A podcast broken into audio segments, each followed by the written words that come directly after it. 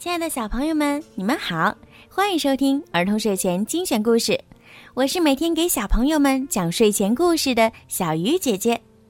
今天呀，小鱼姐姐又要给你们讲好听的故事了，猜一猜是什么？快竖起你们的小耳朵，准备收听吧。变小的艾尔迪，艾尔迪是一个淘气的小男孩，他总是喜欢欺负别人，他管这叫恶作剧。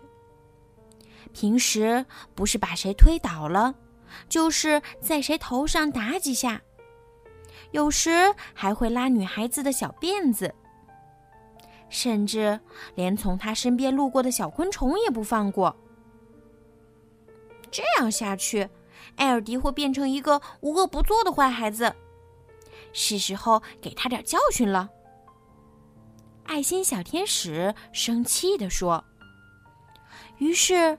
在一个特别的夜晚，小天使在艾尔迪的身上施了魔法。清早，当艾尔迪醒来后，他发现自己变得像苍蝇一样小。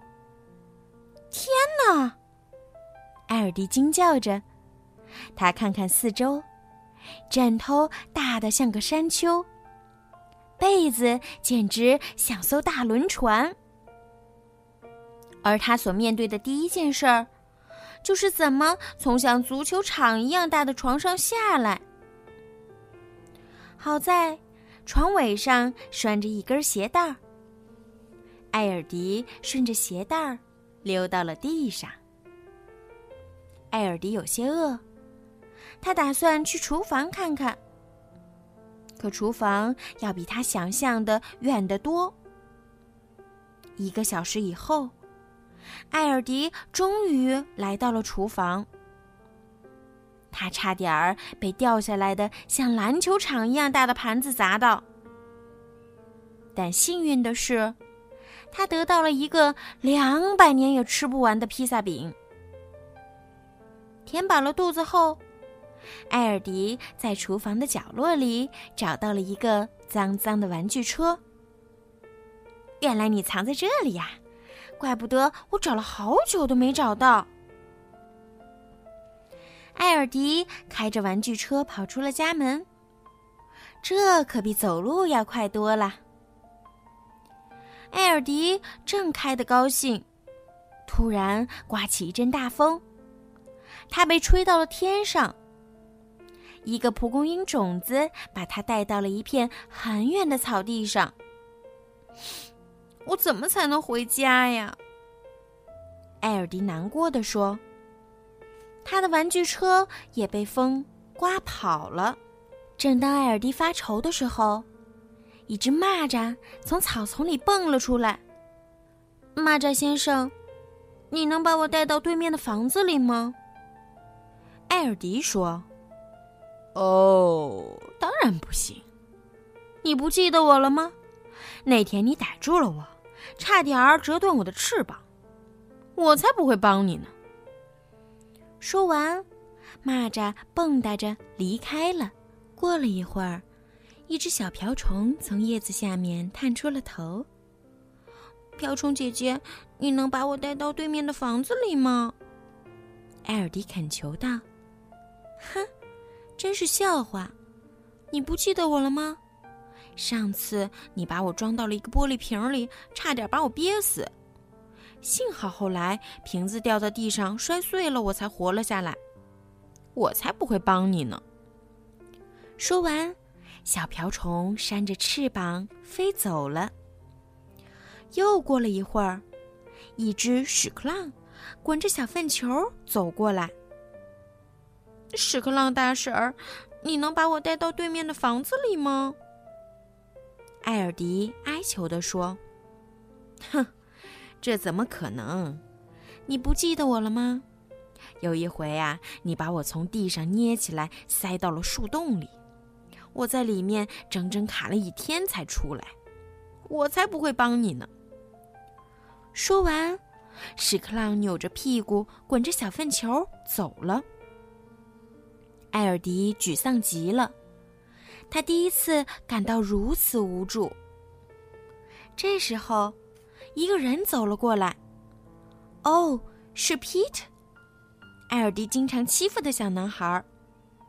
不过，现在的 Pete 对艾尔迪来说简直像一幢摩天大楼。嗨，Pete，我在这儿，我是艾尔迪，Pete。艾尔迪使劲儿挥舞着双手，大声的喊着皮特的名字。可是皮特一点反应也没有。这可不能怪皮特，谁会在意一个这么小的苍蝇人呢？突然，皮特朝艾尔迪走了过来，他的大脚踩在地上，发出轰隆隆的巨响。艾尔迪的耳朵都要震聋了。更糟糕的是，他马上就要踩到艾尔迪了。艾尔迪跑啊跑啊，可还是被皮特的脚重重的踩在了下面。幸运的是，艾尔迪正好躲在了皮特鞋底的缝隙里。正当艾尔迪想要舒一口气时，一只大鸟从天而降，朝艾尔迪俯冲下来，尖尖的嘴巴像刀子一样锋利。嗯，救命啊！谁来救救我呀？艾尔迪大喊着。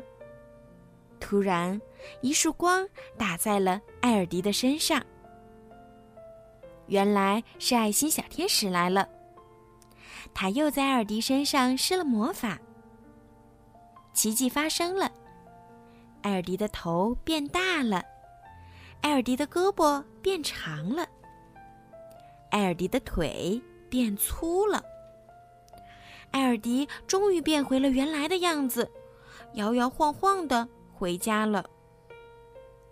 变回来之后的艾尔迪简直像换了一个人儿，他再也不欺负别人了，相反。他还向被他欺负过的人道了歉，大家也都原谅了他。没有人知道艾尔迪为什么会变好，除了那个施过魔法的爱心小天使。好了，孩子们，今天的故事就讲到这儿了。在今天故事的最后呀，小鱼姐姐要祝每一个小朋友今天晚上都可以做一个好梦。如果你们想听到属于你们自己的专属故事，可以让爸爸妈妈加小鱼姐姐私人微信“猫小鱼”全拼九九来为你们点播。好了，孩子们，晚安。